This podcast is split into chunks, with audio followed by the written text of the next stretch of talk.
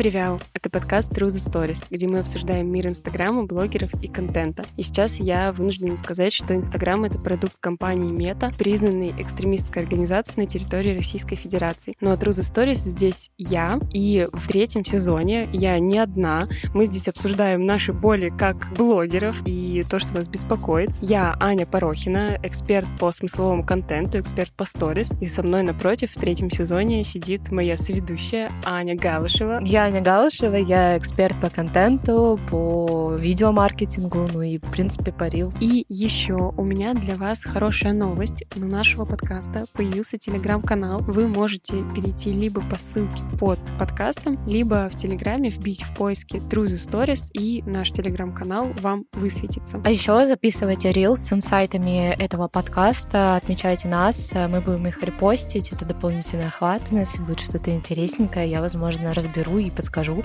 что вам улучшить, добавить и так далее. Аня, я с тобой сегодня хочу обсудить тему легкого и тяжелого контента, потому что в последнее время как будто бы я слышу такое, что, блин, не грузи свою аудиторию, там ты слишком там как-то рассказываешь глубоко, или это никому не интересно, интересно только юмор. И мне бы с тобой вообще, в принципе, хотелось э, обсудить, э, что ты имеешь в виду под легким контентом, например, что под тяжелым. У тебя как раз сегодня в сторис там тема да. лайфа и экспертности да. тоже легкого и тяжелого контента, так что я думаю, это будет прям в тему. Ну, я могу рассказать про контент в Reels, но, в принципе, это относится ко всему контенту. Просто дело в том, что в алгоритмах Instagram, если мы смотрим про Reels, там написано, что Reels — это про развлекательный контент. И все это принимают буквально. То есть развлекательный равно смешной. Но на самом mm-hmm. деле это не так. И на самом деле, как с Reels, так и со Stories можно все. Главное, чтобы это подходило вам. То есть, условно, не нужно, если вам кто-то говорит, что Stories — это про только развлекалов, фотографку, или Reels — это только мемчики, снимать э, только мемчики. Я могу сказать, что я как эксперт, который снимает каждый день Reels, ну, старается, mm-hmm. по крайней мере, я не снимаю мемчики просто потому, что мне очень сложно это дается, у меня нет достаточно артистизма какого-то, я реально буду снимать это по миллион дублей и так далее. То есть мне намного проще снять эстетику, подборку, говорящую голову или что-то еще. То есть здесь важно, что, еще раз, развлекательный контент это не равно смешной. Развлекательный сильный, он может быть легкий. Это легкий в первую очередь, то есть который легко воспринимать. А можешь прям примеры, может да. быть, привести, что вот конкретно? Это может быть мотивация, это может быть вдохновение. Если мы говорим про сторис, это могут быть сплетни какие-то. Это тоже легкий контент. Легкий имеется в виду не говорить профессиональным языком. Мы вчера в близких друзьях, опять-таки с моими учениками, разбирали видео. Мы такие иногда так делаем. Вот. И, собственно, там было видео какого-то наставника наставника, хорошего, наверное, наставника, но мы его разбирали, его видео. И там было, что вторичная выгода, яркость жизни там, и так далее. То mm-hmm. есть вот это, это тяжело. Это не легкий, это не развлекательный контент. То есть, во-первых, наставничество, яркость жизни, вторичная выгода — это профессиональные термины, которые вообще не понимает аудитория. И аналогично бывает и у стрессмейкеров, и контент-мейкеров, и тем более у маркетологов. Маркетологов вообще очень часто и подкасты слушать сложно, да, и смотреть да, их, потому что они начинают говорить вот эти CTR, конверсии, еще что-нибудь. Потому что начинают... для них-то это супер как бы да. простой язык, но они как будто бы забывают, что их смотрят да. простые смертные. Особенно те, кто работают вот именно в агентствах, они говорят вот чисто вот таким агентским языком, и это непонятно. И то есть э, ты можешь быть супер крутым экспертом, но если ты не доносишь информацию легко и просто, ну, к тебе никто не придет, просто потому что они не будут тебя понимать. И всё. Вот я тоже хочу здесь э, привести показательную историю. Мы сегодня тоже на программе моей сторис на mastermind е обсуждали момент того, как у меня просто в прошлом году на мою программу пришла девочка-астролог, и я начала смотреть э, на рынок астрологии именно что астрологи дают по контенту. Угу. Я подписана вот э, на одну девушку-астролога, я ее смотрю каждый день, типа мне супер интересно, она еще супер каждый день продает, и я не устаю от этого. И мы начали обсуждать, что вот, э, ну, моя ученица мне начала говорить о том, что, ну, блин, ну, конечно, в астрологии там так много всего чего можно сказать, рассказать. Я говорю, вообще нет. Я подписалась специально на несколько астрологов, чтобы посмотреть, что вообще творится в этой нише. И у одной там, знаешь, как бы видно, дома какие-нибудь, там еще что-нибудь. Оппозиции, экспозиции, да. какие-то квадранты, тренданты. Я, я такая, что? И при том, что видно, что она хочет привлекать клиентов. То есть она там выкладывает окошки там на консультации. Я не хочу к тебе идти, потому что я тебя не понимаю, чем ты мне можешь помочь. А вот девушку, которую я смотрю как раз-таки, она просто вот все вот эти вот какие-то оппозиционные еще что, она даже планетами не говорит. То есть она говорит, так, ну вот сегодня вот это вот это, типа там, может быть, не знаю, там Юпитер в Луне какой-нибудь или наоборот, и начинает говорить, это значит, что, там, допустим, мы сегодня будем там, не знаю, немного вялый там или еще что-то. То есть вот я, хоть, я хотя бы понимаю, что это значит. То есть я вот прям согласна, что тяжелый контент это когда, как знаешь, учебник физики ты открываешь и такой, да ёпта, ничего не понятно. Да. Меня недавно, кстати, комментарий прилетел, типа, у меня тупой контент. У тебя? Да. Но на самом деле он не тупой, он просто легкий, он просто объясняет. То есть ну, Блин, я, почему я вот даже меня больше не всего делаю. удивляет, что я смотрю тебя каждый день, почему mm-hmm. у меня не возникает такой мысли, а у какого-то человека капец. Ну и тупой контент, конечно. Ну вот Что да. вообще подразумевается под тупым контентом? И, ну, я тоже не знаю. Ну, то есть, и э, я просто зашла на нее, и я посмотрела, что она вообще ничего не снимает. Начнем с этого. Ну, да?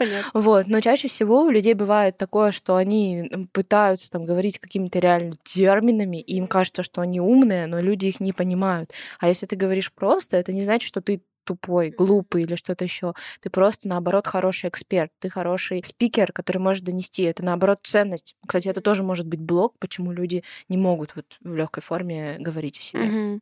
Я тут хотела бы, наверное, разобраться с точки зрения вообще, как мозг наш воспринимает информацию и объяснить вот, да, что такое, когда нам легко, а когда нам сложно. То есть легкий контент, да, легко. Нам легко там, где нам супер понятно, да. где мозгу все супер как бы объяснено. Именно поэтому я там всегда говорю, блин, вводите в контекст. Да. То есть даже если вы только-только начинаете, вернее, не только начинаете, а продолжаете рассказывать какую-то историю, блин, я могу забыть, что у вас уже там. У меня вот часто такое бывает, что я, например, начало истории пропущу, захожу в сторис к кому-нибудь, а там уже середина истории, и я не понимаю, типа, что происходит вообще. И я выхожу, потому что моему мозгу становится сложно понять, что происходит. Мне нужно приложить усилия, додумать или там как-то, не знаю, зайти, может быть, в актуальный. В актуальном, естественно, там никто каждую историю там свою не ну, сохраняет. Да. То есть в момент, когда становится непонятно и сложно мозгу, именно тогда нам становится как бы сложно и тяжело, и хочется уйти. А легко нам там, где понятно,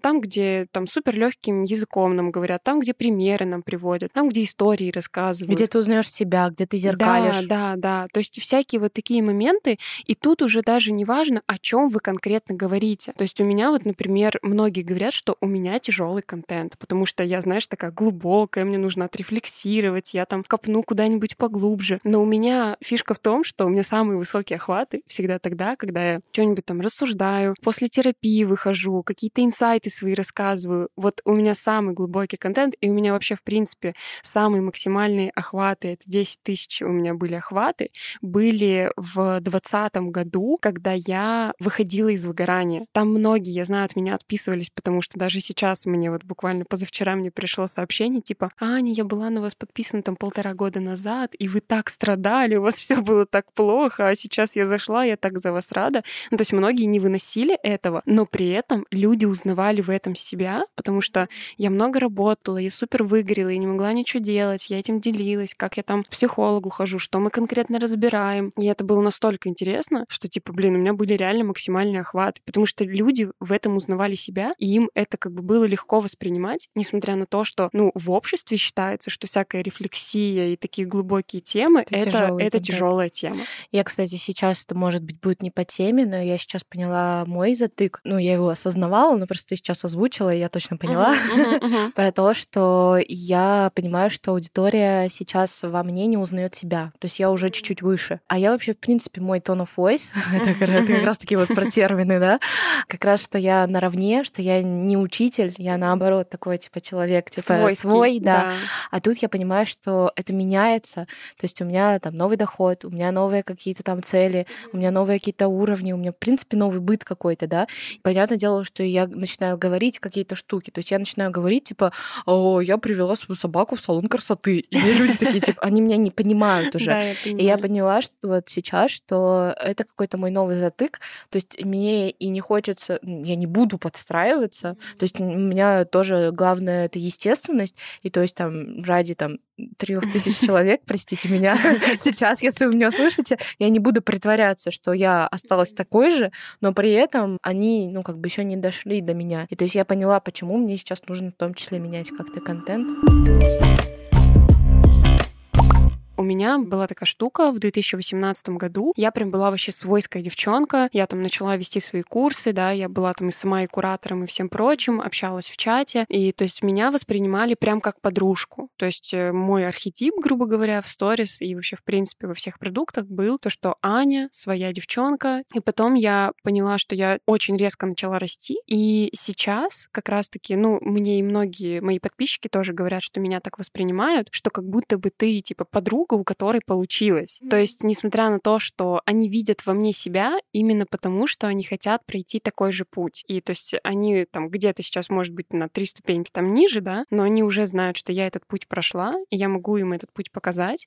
И то есть они меня воспринимают именно тоже как подругу, но которая вот уже что-то там повидала, Да. которая с опытом. Но у меня сейчас так, но просто новая аудитория Может того, быть, что... ты еще не перестроилась сама, типа внутренне? А? Не знаю, на самом деле. То есть у меня сейчас вот так вот, то есть старые подписчики, которые были вовлечены, они реально меня воспринимают как подругу, которая получилась, да, и я такой именно вдохновляющий блогер для них. А новые, мне кажется, что они просто не понимают, что здесь, и, наверное, здесь просто нужно чаще напоминать, ну, вот да, эту это точку А, точно. да, потому что они боятся. То есть, условно, когда они приходят на встречи, они видят, какой я человек там живую, условно, они подходят, они там разговаривают со мной, и они, ну, видят, что со мной, какая я. Но когда в блоге, они бывают даже не пишут, просто потому что они, наверное, думают, что это какая-то такая чекуля, Лёгкий- которая... Легкий привела. контент, э, кстати, вот да, для новичков и для старичков. Типа один и тот же контент, он может быть супер легким, типа для старичков, потому что они уже в контексте, они уже знают какие-то общие шутки, общие фразы, что у тебя происходит, ты можешь, ну там, как со мной, например, там разговаривать, да, то есть я же в контексте твоей жизни, Мгм. ты можешь мне там спокойно говорить, ой, там Ваня мне сказал вот это Да, про да. это и вот про это. А если ты сейчас выйдешь в сторис, там некоторые из новичков могут даже не понять, что за Ваня, типа, почему он тебе что-то говорит, вы там с ним вместе работаете, или это твой муж, или что вообще происходит. Поэтому тут важно помнить, что один и тот же контент, он может быть как легким, так и тяжелым для разного сегмента аудитории. И опять же, возвращаясь к контексту, в принципе, какого-то события или твоей жизни, я всегда говорю о том, что важно напоминать людям о том, кто ты, ну вообще, какой ты путь прошел. Не обязательно весь, знаешь, вот этот сторителлинг вести долгий, когда ты там родилась тогда-то, и вот как ты там каждый первый шаг делала, понятное дело, что нет. Но, допустим, там сделать это через факты какие-нибудь. Просто ты такая вышла и такая, так, давайте-ка там проверка связи, там, не знаю, кто такой Ваня, сколько у меня собак, там еще что-то. И люди таким образом, старички подтверждают свое знание о тебе, и зачастую они начинают писать типа, о, yes, я все угадал, я все. Ну, знаешь, у них прям, знаешь, проявляются Да. какие-то такие теплые чувства. А новенькие пишут типа «Ого!» Да, а новенькие, ну, если они угадывают, они Да. такие типа, ого, я даже не знал. И особенно если пишешь какие-нибудь факты, которые, знаешь, там, может быть, даже старички не знали, то будет еще больше активность, потому что Да-да-да. старички тоже напишут, типа, ого, я столько лет на тебя подписан и даже этого не знал. Потом можно, например, ты рассказываешь здесь сейчас какую-то историю, может быть, ты у меня замечала, что я подтягиваю что-то из прошлого. То есть, например, там, не знаю, я поехала, я...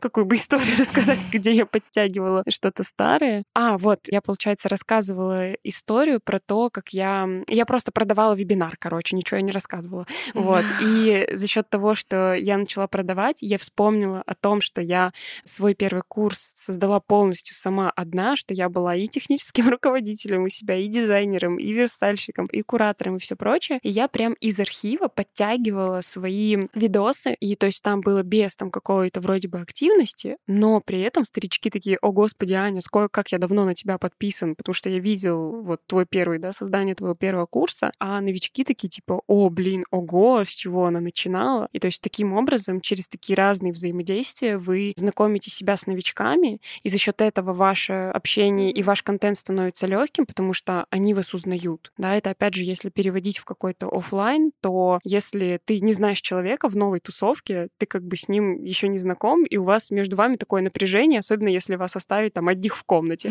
Вот. И чем больше вы будете разговаривать и друг друга узнавать, тем легче, ну как, его контент, да, из его уст э, то, что он будет говорить, будет становиться, да, легче, и то есть вы становитесь расслабленнее.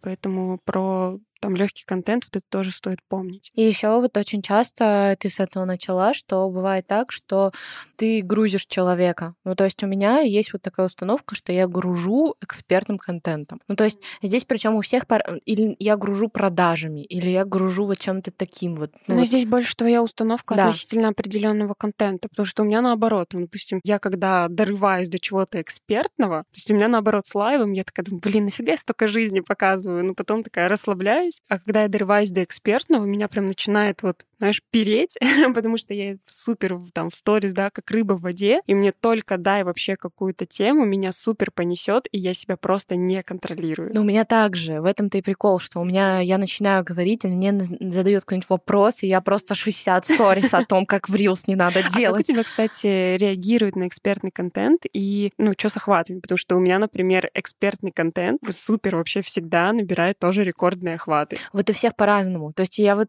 кого я не слушаю из э, специалистов, кто-то говорит, что лайфстайл контент, кто-то говорит, что наоборот экспертный. У меня, вот мы уже с тобой обсуждали, у меня как будто я вот что не сделаю, у меня охваты всегда одни и те же. Ну, то есть у меня реально это не играет роли вообще никак. Ты сегодня говорила, что типа я сегодня там экспертный контент э, что-то хочу выкладывать или наоборот Наоборот, лайфстайл. Типа последнее время э, ты какую-то просто там фразу про экспертный контент написала, что... Да, что когда ты становишься становишься экспертом, у тебя становится, в принципе, меньше жизни.